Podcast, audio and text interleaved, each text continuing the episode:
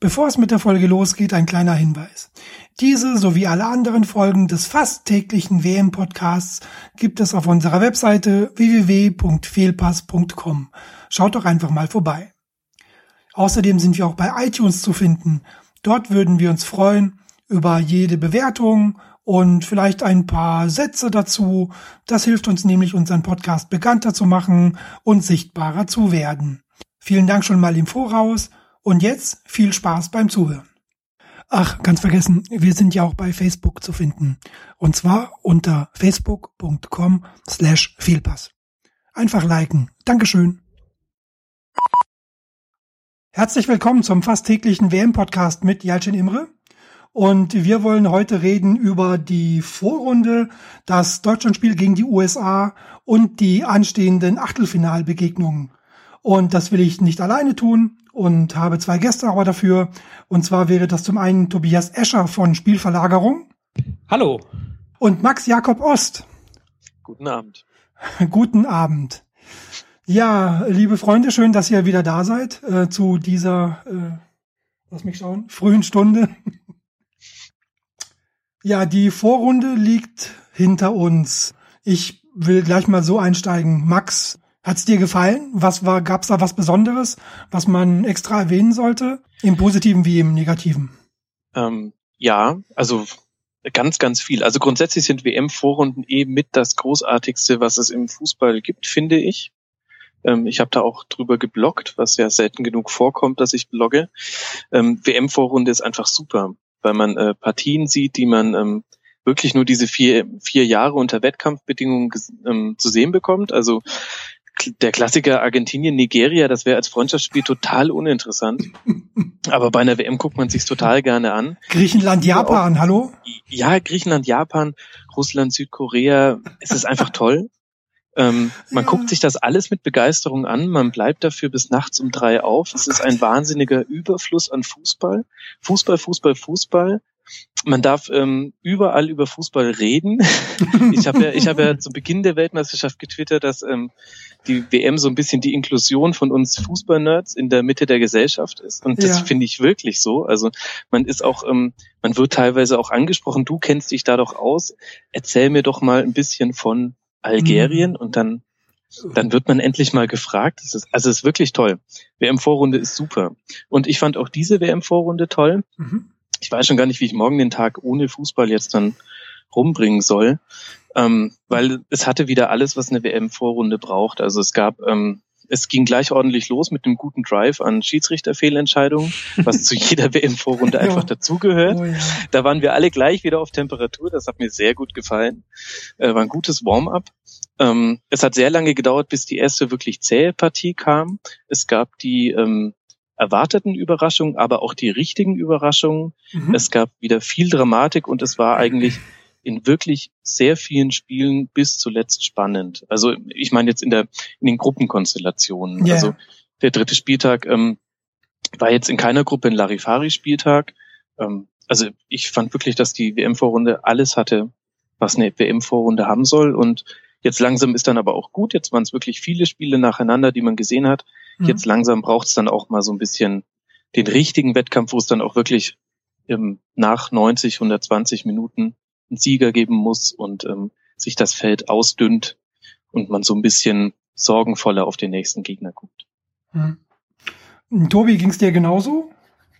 Mir ging es ja ähnlich, ja. Ähm, ich fand, es gab ein kleines ähm, Coolheitsgefälle, sage ich mal so, zwischen den Gruppen A bis D und den Gruppen E bis F. Das stimmt. Die mhm. ersten, die A bis D-Gruppen waren ja, die haben ja eigentlich alles geboten. Also diese von kostarikanischen äh, Fünferketten über Niederländer, die Spanier zerpressen, bis hin zu Brasilianern, die plötzlich straucheln. Also da war wirklich alles drin. Mhm. Da gab es halt immer so ein bisschen dieses, dieses Gefälle dann, dass man dann sich dann Iran gegen Nigeria angucken musste oder sowas oder die Belgier, die sich da ja komplett irgendwie durchhacken durch die Gruppenphase. Oh ja.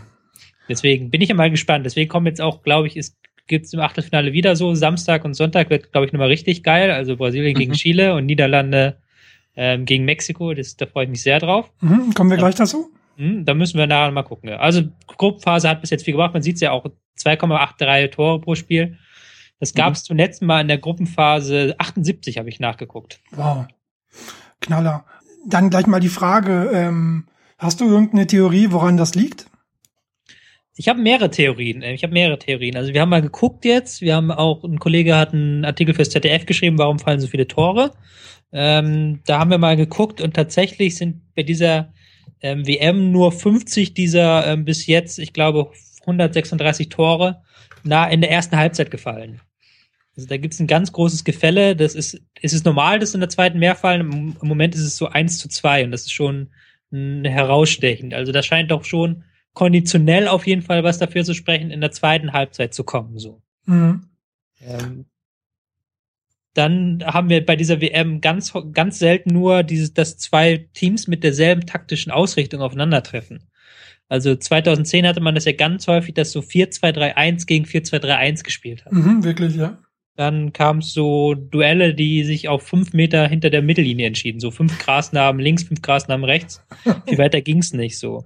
Und jetzt haben wir halt ganz oft so, dass eine Mannschaft die andere dominiert oder dass irgendwo sich Räume auftun und man dann diese Räume fixiert oder sowas. Ähm, das hast du viel häufiger bei dieser WM. Mhm. Die drei Weltmeister haben sich ja schon verabschiedet jetzt. Ähm, Spanien, England und Italien. Ähm, Max, ähm, such, such dir einen von den dreien raus. Äh, ist es irgendwie schade? Also erstmal finde ich, war ich äh, kurz sehr irritiert, weil du England als Weltmeister aufgezählt hast.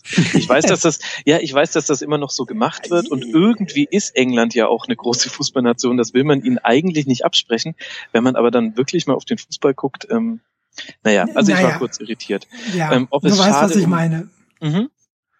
ob es schade um eine der Mannschaften ist. Ähm, ich finde, nein, das ist so ein okay. Zwie nein, nein, das ist, äh, da kriegst du eine zwiegespaltene Antwort, weil aus Sicht ähm, desjenigen, der einfach nur an interessanten Fußballspielen interessiert ist, ist es natürlich um eigentlich jede, beziehungsweise vor allem um Italien und Spanien schade. Mhm. Aus Sicht äh, desjenigen, der sagt, er würde eigentlich ganz gerne mal erleben, dass Deutschland Weltmeister wird, ähm, ist es jetzt nicht so dumm für uns gelaufen bisher. Also ganz im Gegenteil, ich finde, dass bisher ganz viel im Turnier schon fast zu gut für Deutschland läuft. Ja, ne? Ähm, also das. Äh also allein, wenn man sich schon anguckt, dass jetzt ähm, in äh, im einem Viertelfinalzweig sich vier Südamerikaner um um einen Halbfinalplatz äh, streiten. Also sprich, die, die nehmen sich schön gegenseitig raus. Und ich, ähm, ich würde gegen diese vier wirklich gegen keine Mannschaft so richtig gerne spielen. Vielleicht mhm. noch am ehesten Kolumbien. Mhm. Ähm, das ist schon mal äh, ganz grandios gelaufen für Deutschland. Und dann, dass Italien raus ist, ähm, das wäre unser sicheres Stoppzeichen gewesen, egal in welcher Phase des Turniers. Und ähm, gut, Spanien, äh, England. Es, es gibt dem Ganzen so ein gewisses Prickeln, dass es halt doch möglich ist, dass Außenseiter weiterkommen nach der Vorrunde und halt auch gestandene Mannschaften früher mhm. ausgehen. Aber ähm, schade ja. in dem Sinne finde ich schwierig. Ja. In, Tobi, ähm, bleiben wir mal kurz bei Italien. Mhm. Glaubst du, das wäre dieses Jahr wieder schwierig geworden, so wie es eben jedes Jahr schwierig wird?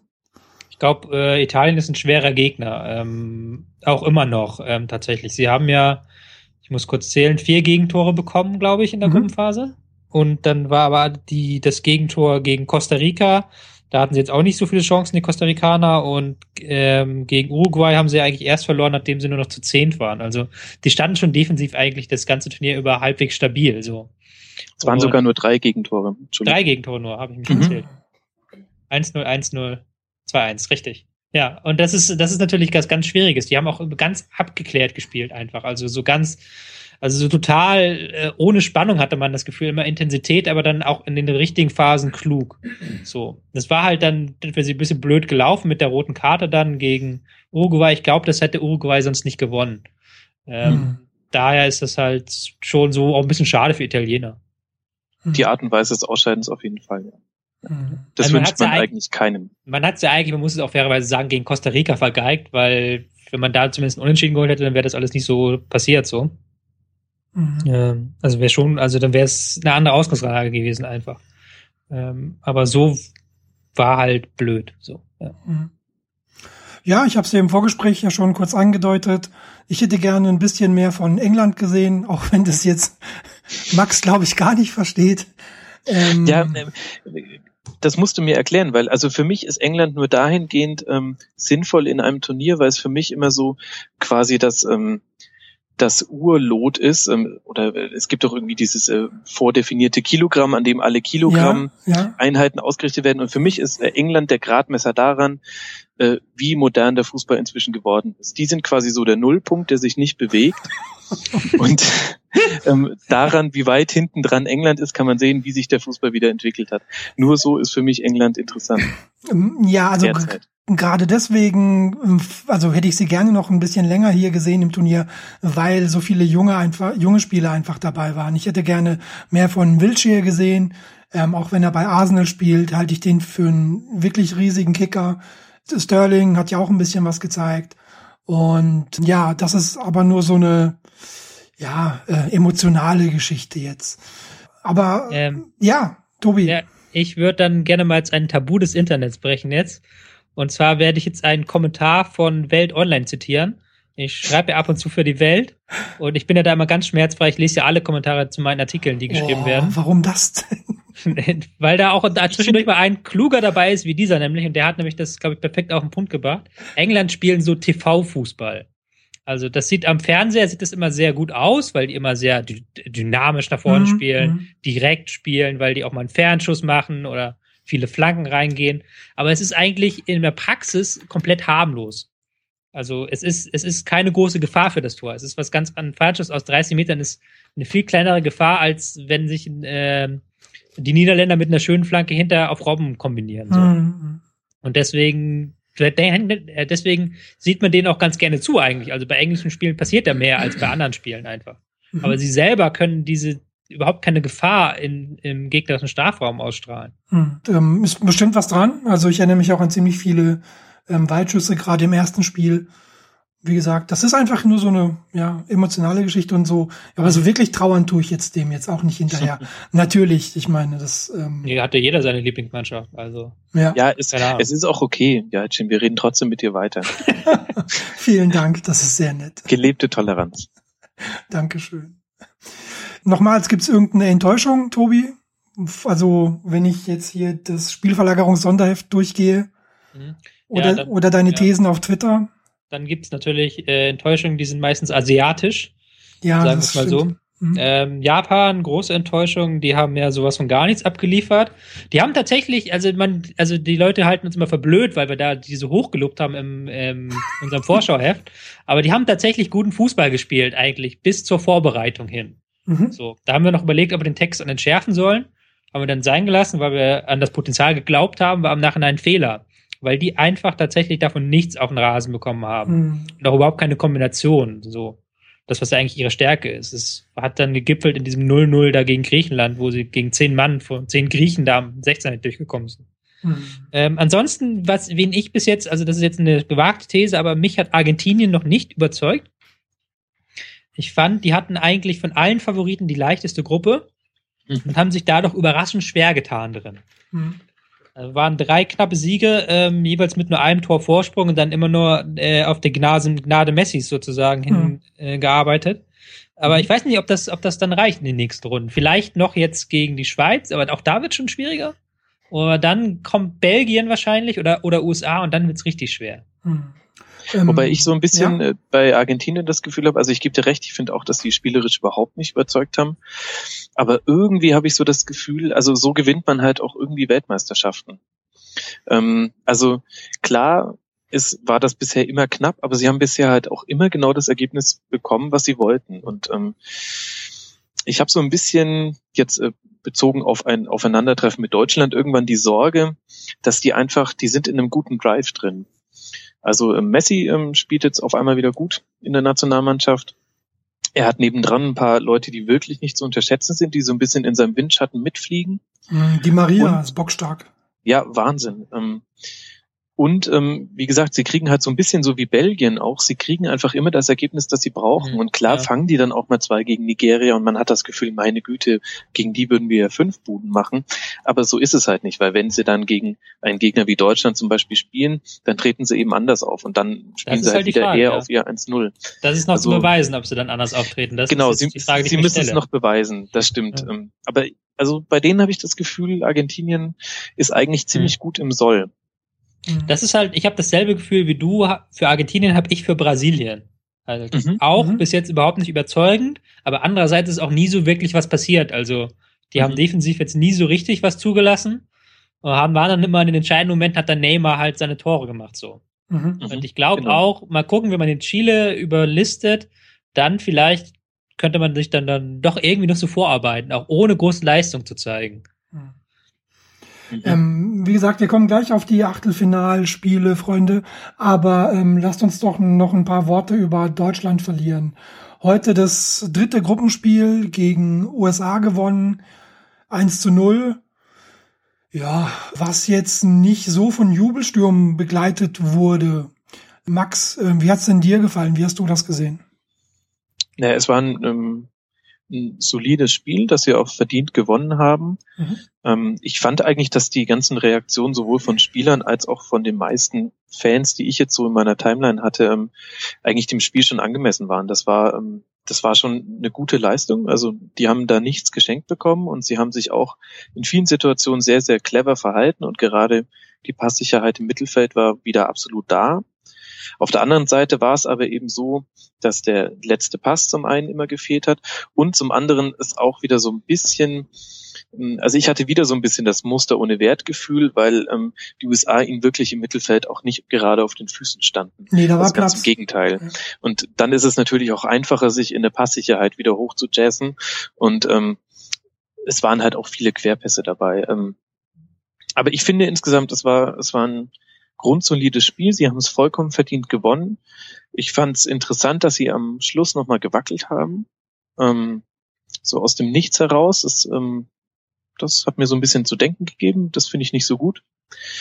Ähm, aber letztendlich ist es so, sie hatten nur den Auftrag, dieses Spiel zu gewinnen, als Gruppensieger ins Achtelfinale zu kommen. Den haben sie jetzt erledigt und ich finde, dass Deutschland eigentlich in einer ganz ähnlichen Situation ist wie eigentlich die anderen Favoriten, über die wir jetzt auch schon geredet haben, also Brasilien, Argentinien, dass man immer so das Gefühl hat, naja, das war jetzt schon alles okay, aber die müssen jetzt halt erstmal zeigen, dass es halt noch einen Gang höher geht und dass sie auch jetzt mal bei einem richtigen Gegner und vielleicht auch mal bei einem Rückstand, wo es dann echt knistert, dass sie dann ihre Leistung bringen. Und ein bisschen finde ich, ist das bei Deutschland immer noch auch so. Also die müssen jetzt einfach mal, können jetzt mal auch gegen Algerien zeigen, wie es eigentlich um sie steht. Mhm. Sehe ich ähnlich, ja, sehe ich ähnlich. War auch, ein, ähm, man muss ja auch bedenken, dass Deutschland bei einem 0-0 sicher Gruppensieger gewesen wäre. Ja, Und wenn du dann bei diesem, wenn du das Ergebnis nur brauchst und du lässt im ganzen Spiel nur vier Schüsse des Gegners zu, von denen nichts aufs Tor, ne? nichts aufs Tor Ja. und zwei dieser vier Schüsse waren nach der 90. als es auch eh schon vorbei war. Mhm. Ähm, dann hast du irgendwas richtig gemacht, würde ich mal sagen. Also hast du zumindest clever genug gespielt, dass du defensiv stabil stehst, was sie auch getan haben. Ein bisschen blöd ist natürlich jetzt nach dieser Gruppenphase, man hat immer das Gefühl, entweder stehen sie defensiv gut ähm, oder sie machen Action nach vorne. Aber beides geht nicht so richtig. Mhm. Also sie schaffen es nicht, irgendwie da mal den Gegner zu dominieren und gleichzeitig Torchancen sich herauszuspielen. Ja. Das ist, das ist noch ein bisschen so, was mir auch noch Sorge macht. Jetzt nicht Mhm. hinsichtlich aufs Achtelfinale, aber vielleicht später in den Runden dann.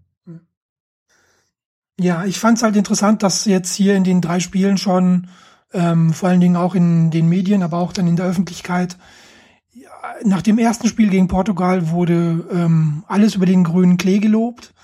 Nach dem zweiten war so, naja, schon wieder fast schon, wurde fast schon wieder alles in Frage gestellt ähm, gegen Ghana. Und jetzt, ja, ist man eigentlich so, naja, halbwegs zufrieden so mit dem Erreichten. Aber ja, das ist jetzt nur so meine Wahrnehmung gewesen. War es bei euch irgendwie ähnlich, Max? Nee, also habe ich auch auf jeden Fall so wahrgenommen. Ich finde das aber ehrlich gesagt ganz natürlich und überhaupt nicht überraschend. Also ähm, das, also zum einen gehört das auch zu einer WM-Vorrunde dazu, dieses fiebrige und dieses ähm, exaltierte und ähm, dass das alles so ins Positive und ins Negative verdreht wird. Ähm, das gehört auch dazu. Und dann hängt das halt auch einfach ganz krass mit der Berichterstattung der Medien zusammen, die halt einfach, zumindest wenn man jetzt allein auf die öffentlich-rechtlichen Fernsehsender guckt, schon in dem Bereich eine große Meinungsmacht haben. Und ähm, deren Kennzeichen ist es einfach seit, ich würde sagen, so meinem Gefühl nach seit der WM 2006 hat das wesentlich zugenommen. In der Berichterstattung über die Nationalmannschaft halt einfach schon nicht mehr so sehr auf die Grautöne einzugehen, sondern ähm, es muss zu jeder, mhm. zu jedem Spiel muss es eine einzigartige Geschichte geben. Also das Deutschland, äh, das Deutschland-Portugal-Spiel, das war quasi die goldene Stunde des Thomas Müller. Und äh, das Deutschland-Ghana-Spiel war die große Krise des Philipp Lahm. Oh ja. Und jetzt äh, Deutschland-USA ist ähm, das Brüderduell gegen Cleansea mit dem äh, mit dem mit dem schönen Treffer von Müller. Keine Ahnung, da, da kenne ich die Geschichte noch nicht dazu, die kreiert werden soll. Aber so, so ein bisschen den Eindruck habe ich, jedes Spiel wird einfach reduziert auf so einzelne Geschichten. Im Prinzip reduzieren sich die Spiele dann auf die drei Minuten Beiträge, die wiederum vor dem nächsten Spiel gezeigt werden. Mhm. Und ähm, zu so Geschichten gehört es eben, dass die nicht langweilig sind, dass man halt so über- und untertreibt, beziehungsweise mhm. eigentlich immer übertreibt, falsch formuliert. Mhm. Ja, also ähm, ich sehe es auch so, aber ich mich überrascht es nicht. Mhm. Es hat mich so ein bisschen einfach erinnert an so ähm, Bundesliga, wenn es gegen Dortmund geht beispielsweise, da wird ja auch alles verdichtet und eingedampft auf so ein paar Schlagzeilen oder eben dann auch hier Champions League K.O.-Runde. Da wird ja auch mit ähm, riesigen Schlagzeilen ähm, durch die Gegend geworfen. Das Gefühl hat das aber zugenommen. Also vor, oder ich habe nicht drauf geachtet, vor vier Jahren ähm, in Südafrika war das irgendwie nicht so, aber ist jetzt nur das, ja, was ich so empfinde. Ich glaube, da war das auch schon so teilweise. Ja. Ähm, ich finde auch, ähm, man merkt das auch immer, ähm, ich habe das, ich kenne immer so Kollegen, ähm, Journalistenkollegen, die ich auch mal gerne lese, die auch sich immer sehr gut auskennen mit den Vereinen, bei denen sie normalerweise arbeiten. Also die, die arbeiten dann nicht bei der Nationalelf, sondern halt, was weiß ich, Borussia Dortmund oder Bayern München oder sowas. Mhm. Und wenn du die dann auf die Nationalmannschaft loswirst, dann wird das plötzlich wirr, was die schreiben. Mhm. Weil die dann plötzlich nicht mehr dieses Insiderwissen haben und auch nicht mehr so den Zugang haben und dann halt dann sich das alles so verdichtet auf Thesen und auf Sachen, die auf Pressekonferenzen gesagt werden. Äh, ich fand zum Beispiel ganz schlimm, dass jetzt plötzlich Ösil wieder so in den Schlagzeilen war, nur weil er eine Aussage gemacht hat, er spielt halt lieber Zehnerposition. Mhm. Was halt jeder weiß, jeder weiß, der sich halbwegs auskennt, aber das ja, wird natürlich wieder genutzt ja. ähm, für Schlagzeilen. Das ist halt immer so, dann werden dann immer ganz viele Kollegen plötzlich auf die Nationalmannschaft losgelassen, die eigentlich normalerweise damit nichts am Hut haben. so. Mhm. Ich glaube, dass es aber auch, um jetzt so ein bisschen auch noch die Journalisten wenigstens ein bisschen in Schutz zu nehmen, ich glaube, dass es auch ein sehr undankbarer Job ist, über die Nationalmannschaft berichten ja. zu müssen, vor allem im Zuge einer WM, wo, äh, wo du jetzt vor Ort in Brasilien bist und daheim ist jetzt die Redaktion, die dich morgens anruft und sagt, welches Thema lieferst du uns heute? Das ist natürlich nur bedingt eine Entschuldigung, weil man kann sagen, ja gut, dann liefert halt einfach nicht diese Deppenthemen. Hm, aber ich glaube, das ist so eine Gemengelage, die führt halt dann auch wirklich dazu. Also ja. allein wie hochgehängt äh, diese einzelnen Pressekonferenzen werden, die jeden Tag mhm. stattfinden. Da hat sich ja vor einigen Jahren noch kein Mensch dafür interessiert. Jetzt werden sie live übertragen. Teilweise ja. schalten sich äh, N24 ja. und ZDF live rein. Ähm, und dann ähm, und es passiert aber letztlich eigentlich nichts. Diese Pressekonferenzen sind genauso langweilig, wie Pressekonferenzen immer sind. Auf einer Pressekonferenz ja. hast du zwei gute Zitate maximal. Und die werden danach ausgeschlachtet. Ja. Ja, nee, ich will auch gar nicht jetzt immer zum Generalanschlag äh, ähm, ausholen. Es gibt ja immer auch sehr gute Beispiele. Also mhm. ich mag immer Zeit Online, die dann auch mal ein bisschen ruhiger sind und dann vielleicht auch mal ein Thema ja. auslassen. Ähm, aber es ist halt schon so zu merken, dass dann halt immer irgendwas generiert werden muss. Mhm. Und ich finde das dann auch immer teilweise bigott, bigott, wie sich manche Journalisten halt auf Twitter immer darüber auskotzen, ähm, dass diese PKs so schlimm sind, dass man an das deutsche Team nicht mehr rankommt und dass da alles so reguliert ist. Aber, aber, aber dann komische Fragen stellen, oder? Ja, dann komische Fragen stellen und dann das Spiel mhm. aber auch komplett mitspielen. Also die, die können sich in einem Atemzug darüber aufregen, dem nächsten siehst du dann plötzlich, wie sie einen Artikel posten, was weiß ich, ja, mit halt mit dieser Ösel-Aussage, den sie selbst geschrieben haben, so. Also, der, der, der, es gibt ja gar kaum Widerstand, habe ich das Gefühl. Mhm. Also so, so passiven Widerstand einfach. Mhm. Ja, wobei du da natürlich auch ein bisschen auf verlorenen Posten bist. Ja, natürlich. Du kannst ja. es natürlich nicht machen, ja. Also ja. es ist eine ganz schwierige Sache, das stimmt schon. Es gibt auch, wie gesagt, es gibt ja auch sehr viele positive Beispiele. Man mhm. muss ja auch mal jetzt hier eine Lanze brechen, muss sagen, ich habe das Gefühl, dass die Kommentatoren dieses Mal besser sind als früher. Also da fallen schon öfters Begriffe wie abkippender Sechser und mhm. selbst der, selbst ja, selbst der Poschmann bringt ab und zu mal was äh, wirklich Gehaltvolles. Also ich fand das, ich finde das schon ganz klar da einen richtigen Schritt in die richtige Richtung. Mhm. Ja, also werden wir ja sehen, ob das sich noch irgendwie, äh, ob das eben noch äh, zunimmt jetzt in den in der KO-Runde. Ich äh, gehe mal ja sanft davon aus, dass das passieren wird. ähm, ja, aber dann, äh, wie schon gesagt, K.O.-Runde, endlich, ja. Jetzt spielen quasi die Großen ähm, mal richtig Fußball. So was ähnliches haben wir, glaube ich, gesagt, Max, als es bei der Champions League ins Achtelfinale ging und dann Leverkusen äh, verhauen wurde. ähm, ist ja auch so ein bisschen so, oder? Ich meine, jetzt zum Beispiel geht's ja los schon mit äh, Brasilien, Chile. Max, klingt nach einer Menge Unterhaltung, oder? Absolut. Ähm, ich wollte unbedingt, dass diese Partie stattfindet. Ich äh, hätte Brasilien, Niederlande nicht halb so interessant gefunden. Weil? Ähm, aus einer Reihe von Gründen. Ich glaube, dass Chile der unangenehmere Gegner für Brasilien ist. Mhm. Ähm, ich mag es auch, dass äh, die auf ein Team treffen, ähm, was die Spielsituation schon kennt. Also für europäische Teams ist es einfach noch immer etwas Besonderes, gegen Brasilien zu spielen. Man muss sich allein nur angucken, ähm, wie selten Deutschland eigentlich gegen Brasilien gespielt hat. Bei ja. Weltmeisterschaften erst einmal und das war ja. 2002 im Finale. Mhm. Ähm, und für Chile ist das aber äh, WM-Quali-Alltag. Genau. Ähm, und natürlich bekommt es eine Besonderheit durch die Umstände und so weiter, das ist schon klar. Aber ich glaube, dass das schon einen Unterschied macht, wenn da einfach eine Mannschaft aufläuft, die das in der in der Qualifikation eh schon ein paar Mal auch gemacht hat, da in Brasilien zu spielen äh, vor äh, gegnerischem Publikum. Und ähm, ich, das wird eine richtig knackige Partie, hoffe ich.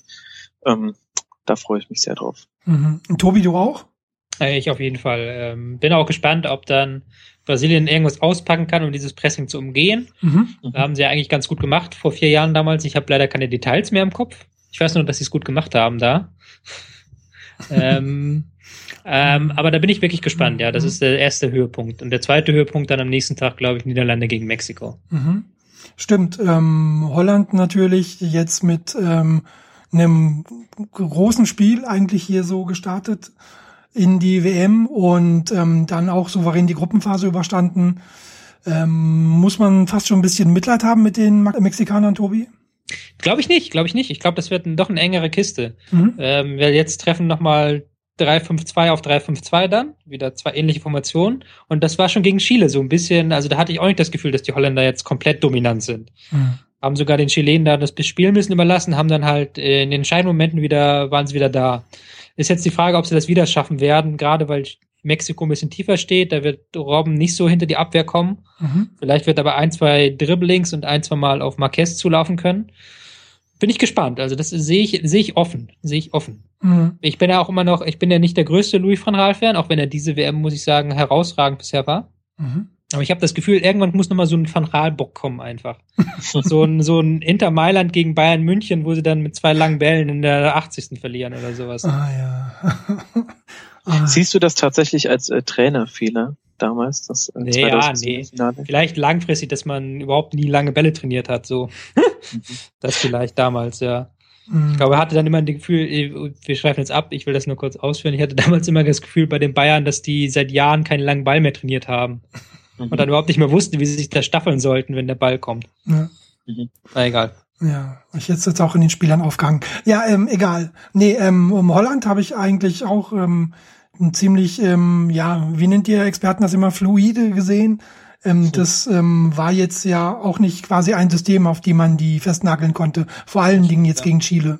Das stimmt, ja. Die sind, ja. wechseln ja immer die Position und ja. die Fünferkette schießt ja immer raus. Deswegen, das ist schon sehr flexibel. Ja, da bin ich mal gespannt, ob Mexiko sich da äh, irgendwas dagegen einfallen lassen kann. Nee, werden sie nicht. Die spielen ja immer ihr 5-3-2. Ja. Also, die haben jetzt drei Spiele lang das selber gemacht. Aber es kann halt funktionieren. Vor allem Niederlande ist für mich immer noch so ein Kandidat. Ähm, die können gerade gegen so einen Gegner auch echt mal schnell rausgehen. Mhm, ähm, ja. Also das ist vollkommen egal, wie wie toll Robben gerade drauf ist, aber ähm, also ich fand äh, fand zum Beispiel krass, wie hoch sie sich gegen Spanien äh, postiert haben mit der Abwehrreihe und wie einfach es Spanien dann halt hatte, ähm, hinter die die Abwehrkette zu kommen und darüber redet äh, keiner, weil halt Spanien halt selber auch wahnsinnig schlecht hinten drin stand. Ja. Aber Niederlande hat mich da überhaupt nicht überzeugt und ähm, da könnte ja. schon könnte, Ja. das könnte auch spannend werden. Weil die auch einfach sau schnell sind, die Mexikaner. Also Mhm. das ist das eine, das andere ist, weil die auch gerne den Gegner rauslocken. Und das machen ja, die, die rücken ja auch sehr viel raus, die Niederländer. Und wenn Mhm. Mexiko das so gut gespielt, wie sie es beispielsweise jetzt ähm, im letzten Spiel gemacht haben gegen Kroatien, dann könnte das eine Überraschungsgefahr sein. Wird auf jeden Mhm. Fall, ich glaube nicht, dass da jetzt Niederlande 5-0 gewinnt oder so. Hm.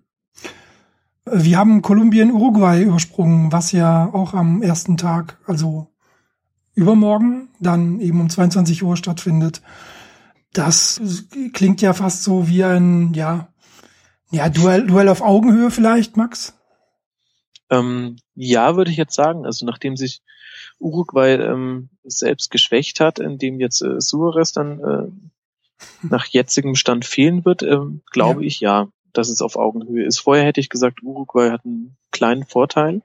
Ist aber auch eine super interessante Partie. Ähm, da freue ich mich irgendwie sowas einfach so ganz entspannt am Fernseher angucken zu können und nicht hoffen zu müssen, dass äh, Höwe das jetzt ähm, einen Aussetzer gegen den äh, kolumbianischen Außenspieler hat. Das gucke ich mir gerne einfach mal so an und ähm, Ja. wer das von diesen vier Mannschaften Brasilien, Chile, Kolumbien, Uruguay ins Halbfinale schafft, Ja. ähm, den, den müssen wir dann auch spielen können, sollten wir selbst dahin kommen. Ja.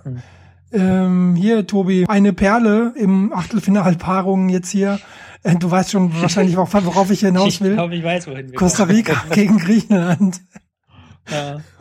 Ich befürchte, befürchte, befürchte, befürchte, dass Ja. wir mit Griechenland Ja. im Viertelfinale leben müssen. Das ist meine ganz Tatsache. große Befürchtung. Ja, weil sie tatsächlich Ah. einfach so defensiv so saustabil stehen und den Costa Ricanern das Spiel überlassen werden, die das ja auch einigermaßen können, aber ähm, gerade so lange Bälle sind gegen Griechenland, gegen Sokrates nicht so das Mittel. Mhm. Und auf dem Flügel werden die, glaube ich, auch nicht durchbrechen können, so defensiv wie ähm, die Außenstürmer spielen. Das kann echt dann nachher so ein Elfmeterschießen-Ding 0-0 und dann Elfmeterschießen. Mhm. Wir wollen natürlich hoffen, dass Costa Rica weiterkommt. Das, das äh, 5-4-1 ist eine ganz spannende Formation. Ja. Ähm, deswegen, aber ich habe diese, diese dunkle Befürchtung, aber ich bin da zum Glück auch nicht gut im Befürchtungen haben. es droht uns Gekas. Nein. Ähm, Hoffen wir nicht. hoffen wir nicht. Wir kommen zu Frankreich gegen Nigeria, Max, äh, was ja dann wohl der deutsche Gegner wäre in einem möglichen Viertelfinale, richtig? Da muss ich ja extreme Abbitte leisten, weil ich ja beim letzten Mal äh, Frankreich ähm, so fies behandelt habe, indem ich gesagt habe, von denen erwarte ich gar nichts und die sind für mich auch keine große Fußballnation. ähm, die haben es mir ganz gut gezeigt. Ich Ja. kenne mindestens einen Twitterer, den das richtig diebisch freuen wird. Ähm, die sind gut drauf. Ähm, ich habe so ein bisschen drüber nachgedacht, woher das ähm, kommt, dass ich, ähm, dass ich die auch so äh, überhaupt nicht auf dem Schirm hatte auch. Ähm, und ich glaube, die Antwort ist daran, dass die äh, ist, äh, dass die einfach eine zyklische Turniermannschaft sind. Also sie sind eine wahnsinnig gute Turniermannschaft, wenn sie eine Turniermannschaft sind. Also sprich, äh, es gibt ent es gibt immer im Wechsel, es gibt immer eine Weltmeisterschaft, äh, da ist alles ganz furchtbar und sie führen sich auf die letzten Idioten und ähm, und sie scheiden halt dann ganz früh aus in der Vorrunde. ja. Und dann gibt's aber wieder eine Weltmeisterschaft, da finden sie irgendwie über irgendeinen Weg ähm, zu einem Mannschaftsgeist zusammen und ähm, sie haben ja individuell schon gute Spieler. Ja. Und ähm, Das das trägt sie dann im Turnier immer sehr weit. Jetzt sieht ja alles danach aus, als wäre das ähm, in diesem Jahr wieder so. Ähm, und deswegen ähm, wird das sehr, sehr ähm, interessant, wie Mhm. die noch weiter so spielen. Also gegen Nigeria sehe ich äh, Frankreich klar vorne. Ähm, ich bin sehr gespannt, ob sie dieses Tempo weitergehen können. Das hat mir ähm, sehr gut gefallen. Ähm, mit welcher Energie die einfach spielen und wie wenig sie eigentlich ähm, das Spiel verschleppen. Das machen sie meines Erachtens äh, weit weniger als die meisten anderen Mannschaften, die jetzt weitergekommen sind. Mhm. Und ähm, sollte es dann zum Viertelfinale Deutschland-Frankreich kommen, dann wird es ähm, eine echt interessante Kiste. Mhm. Tobi, du siehst auch keine Chancen für Nigeria da gegen Frankreich? Wird schwierig, ja. Frankreich muss sich schon doof anstellen. Ähm, Frankreich hat mich auch bis jetzt überzeugt. Ähm, sind einfach im Pressing enorm stark, sind schnell, wie Max schon gesagt hat. Mhm. Benzema ist in überragender Form. Ähm, das müsste eigentlich reichen, denke ich. Mhm. Man hat auch so ein bisschen das Gefühl, dass, ähm, dass äh, dieses Fehlen von Ribéry ist, als hätte man ihnen eine Fußfessel abgenommen. Ein Mhm. Michael So. Ballack weniger. Dadurch, äh, dadurch, dass es jetzt nicht mehr ähm, diese, das erste, das erste Gesetz im Staate Frankreichs ist, den Ball erstmal zu Ribéry zu spielen und der macht das dann schon. Ja. Ähm, dadurch sind sie viel variantenreicher im Spiel nach vorne. Benzema hat zumindest nach außen hin eine andere Stellung in der Mannschaft. Ähm, also ähm, das ähm, könnte vielleicht auch wirklich die WM von Frankreich werden. Hm. Gut, dann ähm, bleiben wir gespannt, ähm, wie das dann ausgeht. Ja, dann steht ja natürlich auf dem Plan am selben Tag, also am Montag ist es dann um 10, ist dann eben das Achtelfinale Deutschland gegen Algerien. Ja, Tobi, wenn ich jetzt hier ähm, auf die Straße gehen würde, jetzt nicht, aber sagen wir morgen früh. Und Frage zehn Leute, ich bin sicher, neun sagen mir Algerien. Ja, die packen wir locker. Ja, locker nicht, glaube ich, aber packen sollten wir sie, sonst wird das sehr peinlich. Mhm. Wieso nicht äh, locker? Weil die doch defensiv sehr stabil sind und auch den einen oder anderen Konter setzen können. Also die sind nicht ganz so griechisch oder russisch, ähm, dass sie einfach nur hinten stehen und dann irgendwie hoffen, dass da vorne mal ein Ding reingeht. Mhm. Die können auch ganz schnell plötzlich über die Flügel kommen oder ähm, ihren Stürmer einsetzen und die stehen halt auch extrem kompakt. Also es ist mhm. eigentlich eins der Teams, das noch am kompaktesten ist bei dieser Weltmeisterschaft. Ja. Ähm, das wird halt dann wieder so ein zäher Kampf, glaube ich. Also es wird wieder viel Dominanz Deutschland geben und ich glaube wenig Durchschlagskraft. Und dann irgendwann kommt wieder Müller und macht das entscheidende Tor. Aber es ist kein Selbstläufer auf jeden Fall. Also es ist jetzt nicht, es ist jetzt nicht so, ähm, wie gesagt, es ist jetzt kein Griechenland oder so, wo ich gesagt hätte, ja, brauchst gar nicht angucken, geht eh für Deutschland aus. Mhm. Ähm, da muss man, glaube ich, schon sich dafür hart erarbeiten, den Sieg. Mhm. Also für mich ist Algerien auch ähm, technisch eigentlich ganz beschlagen und wie du schon gesagt hast, die Geschwindigkeit dann in den Gegenstößen ist auch nicht zu verachten. Also da bin ich echt mal gespannt auf die deutsche Hintermannschaft vor allen Dingen, mhm. wie man das abfangen kann, beziehungsweise wie kann man das vorher schon abfügen. Ähm, mhm. Gibt's da jetzt ein Gegenpressing, was dann auch mal greift? Ähm, ja, heute war das ja irgendwie nicht zu sehen. Aber ja, ähm, genau, Montag um 10 wäre das dann. Max, Argentinien gegen Schweiz, auch interessant, oder? Ja, doch, ist, ist interessant. Ist auch ein WM-Achtelfinale. Da ist eigentlich meistens interessant. Also ich würde auch. Wenn es nicht, wenn es nicht, ach so, ja, gut. Ach, das guckt man sich doch gerne an. Und selbst wenn der Grieche weiterkommt, Niederlande, Griechenland, wäre es nicht schön, wenn der Grieche im Halbfinale steht. Ach, irgendwie wäre es doch nett. Irgendwie wäre es doch nett. Das ähm, eine Geschichte, ja. Ja, Argentinien, Schweiz, ähm, ich habe so ein bisschen äh, das Gefühl, dass das, ähm, dass das genau der richtige Gegner für die Schweiz ist. Ähm, sie brauchen auf jeden Fall jemanden, der, ähm, der mitspielt und ähm, der jetzt nicht so, also jetzt nicht Prio 1 hat, erstmal ähm, Schweiz den Ball zu geben und dann ähm, kompakt zu stehen. Und das ist definitiv, nie, definitiv nicht so. Mhm. Ich glaube, dass die Schweiz gute Chancen hat, immer mal wieder ähm, hinter die Abwehrreihe zu kommen und ähm, schnelle Konter zu fahren. Gleichzeitig bleibt Argentinien Favorit, weil sie einfach insgesamt, finde ich, in der Summe der Einzelspieler die stärkere Mannschaft haben. Aber ähm, es könnte sehr interessant werden. Und das könnte so ein Spiel sein. Es gibt ja oft Spiele, ähm, die einfach von ihrer Dynamik eigentlich ähm, mhm. leben, also wo es ähm, Momentumwechsel gibt, ähm, überraschende Führungen. Ähm, und das könnte so ein könnte so ein Spiel werden, was echt, wo wir dann im Nachhinein sagen, das war echt ein Knaller, irgendwie ein 4-2 oder irgendwie so. Mhm. Ähm, Und wenn es nach Elfmeterschießen ist. Tobi, würdest du dem zustimmen? Ja, ich glaube schon. Also ich glaube tatsächlich, dass Argentinien vielleicht ähm, den ähm, Schweizern ganz gut liegt. Die Schweizer haben große Probleme auf der rechten Defensivseite. Mhm, mhm. äh, Messi kommt ja selber über rechts immer und das ist ja die Schweizer linke Defensivseite, die ist ein bisschen besser. Ja. Ähm, es könnte höchstens sein, ich kann mir zwei Szenarien vorstellen. Szenario eins, dass die Maria mehr über links kommt und der, ähm, der entscheidende Spieler wird. Ähm, Szenario zwei, dass die Argentinier wieder sehr viel Konterraum im Zwischenlinienraum lassen, dass sie wieder mit so einer komischen Raute antreten, mhm. die dann alles auf den einen Sechser ab, ab, abwirft. Mhm. Dann kann ich mir vorstellen, dass Shakiri wieder ganz stark spielt. Mhm. Der jetzt mittlerweile auf Zehnerposition spielt. Ja, in der ähm, Mitte, ja. Hm. Von daher, ähm, das könnte dann, kann ich mir auch vorstellen, dass äh, die zwei, drei konterfahrende Schweizer, das reicht dann vielleicht auch. Mhm. Und äh, ja, genau, nicht zu vergessen, dann natürlich äh, Belgien gegen USA, die dann die Achtelfinalrunde beschließen.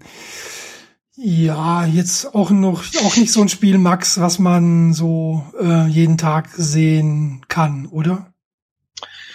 Ne, ne, ich weiß nicht, ich finde, das ist genau das, was eine WM ausmacht. Ich möchte jetzt genau diese Mannschaft mal im Wettkampf sehen und nicht in irgendeinem schrundligen USA-Reise Freundschaft spielen.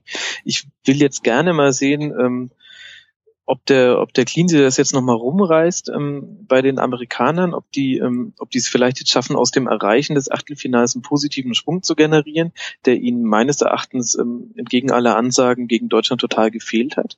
Mhm. Ähm, da waren sie fast schon blockiert in manchen Situationen, vielleicht mhm. auch von ihrer eigenen Taktik, wer weiß. Ähm, und ich will vom Belgier sehen, äh, der soll jetzt so langsam mal die Karten auf den Tisch legen. ja, endlich, ne? Ähm, ich möchte jetzt einfach mal das Blatt vom Belgier sehen. Wie gut sind sie? Ähm, vielleicht sehen wir das auch wahrscheinlich dann erst im, im Viertelfinale, was ja mutmaßlich gegen Argentinien stattfinden ja. könnte. Mhm. Ähm, aber der Belgier soll jetzt mal zeigen, ähm, wie kompakt er wirklich steht. Ähm, und sollte es Belgien wieder schaffen, irgendwie ihr 1 zu 0 hinzubekommen mit einem Tor in der letzten Viertelstunde, ähm, dann freue ich mich wirklich, wirklich auf das Viertelfinale, weil ähm, dann könnte das auch gegen Argentinien klappen. Ja, ich ja. finde, die haben auch so einen ganz eigenen Drive und Weltmeisterschaften leben einfach oft von, von äh, Nationen, die sich in so einen gewissen, in so einen Rhythmus reinspielen, so ja. ein bisschen eingrooven und ihr eigenes Ding durchziehen. Und ähm, ja, also ich freue mich auch darauf. Mhm. Das wird super. Mich regen die Belgier ja auf sagen. Mich, mich als Fußballhipster, wie ich immer bezeichnet werde. Einfach weil jeder zu mir kam vor der WM und sagt, hast du diesen Geheimfavoriten, die Belgier? Und ich immer so, die sind nicht so gut. Die spielen nicht so gut. Und jetzt haben die neun Punkte und jetzt kommt natürlich wieder jeder, ja, siehst du, die Belgier, ja. Obwohl die da drei Spiele lang wirklich, ich glaube, komplett nur Mist gemacht haben. Also, was heißt, also das ist furchtbar anzugucken einfach. Die haben dann irgendwie, die haben dann gar keine Idee, wie sie eigentlich mal ein Tor machen sollen. Die also hoffen tatsächlich, das ist ja das einzige Team, das tatsächlich hofft, dass sie, dass es 0-0 steht in der, in der 80. Minute. So, weil sie dann genau wissen, okay, jetzt machen wir halt unser Tor dann noch irgendwie. Ja. So, deswegen, ich finde, ich finde das, also das ist die einzige Mannschaft, die mich bei dieser WM wirklich aufregt. Mhm. Und es regt mich jetzt auch noch diese Auslosung auf, aus, die tatsächlich bedeuten kann, dass Belgien relativ ungefährdet ins Halbfinale spazier äh, spazieren kann. Also.